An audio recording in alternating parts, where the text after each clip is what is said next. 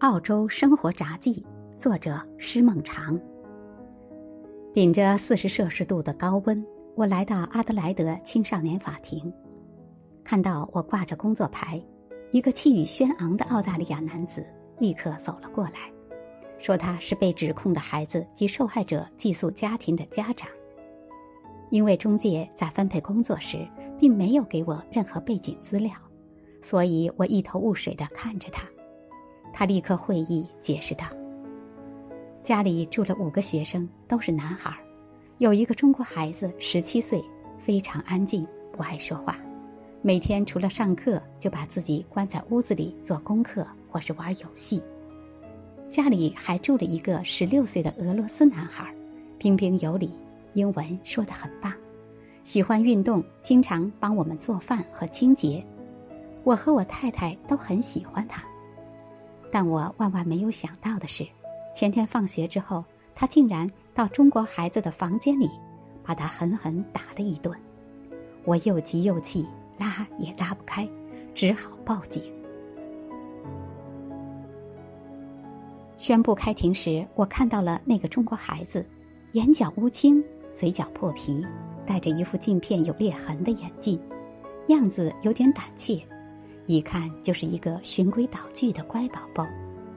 我轻声问孩子伤在哪儿了，他看着我的样子就像看见亲人一样，带着哭腔说：“一颗牙被打掉了，另一颗牙断了。”看着这个还算结实、个头不矮的孩子，我不禁想。什么样的孩子能把他打成这样？正想着，我看见一个一身黑色西装的孩子走上了被告席。他身材挺拔，栗色卷发，一双冷冷的琥珀色眼睛。法官陈述了对他的指控，即袭击造成的实际身体伤害，问他是否认罪。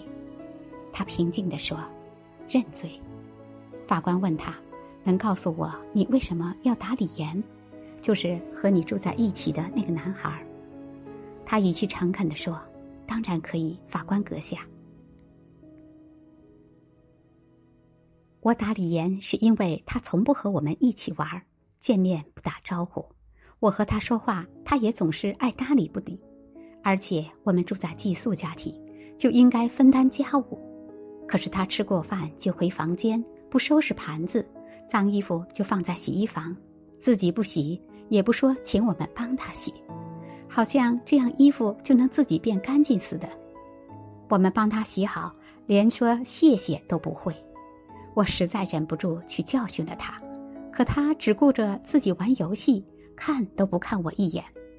我一气之下就打了他，他竟然抱着头不反抗，我就更生气，因为他不像个男人。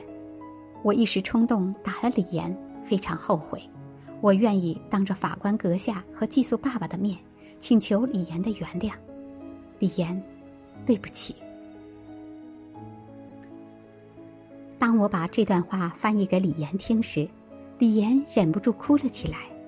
他抽泣着，小声对我说：“我不是对他爱答不理，而是觉得自己英文不好，不好意思多说话。”还有，妈妈从来不让我做家务。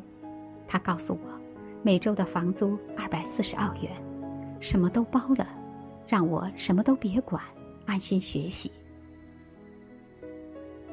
中国孩子无辜被打，我很心痛，但被打的理由更让我有说不出的痛心。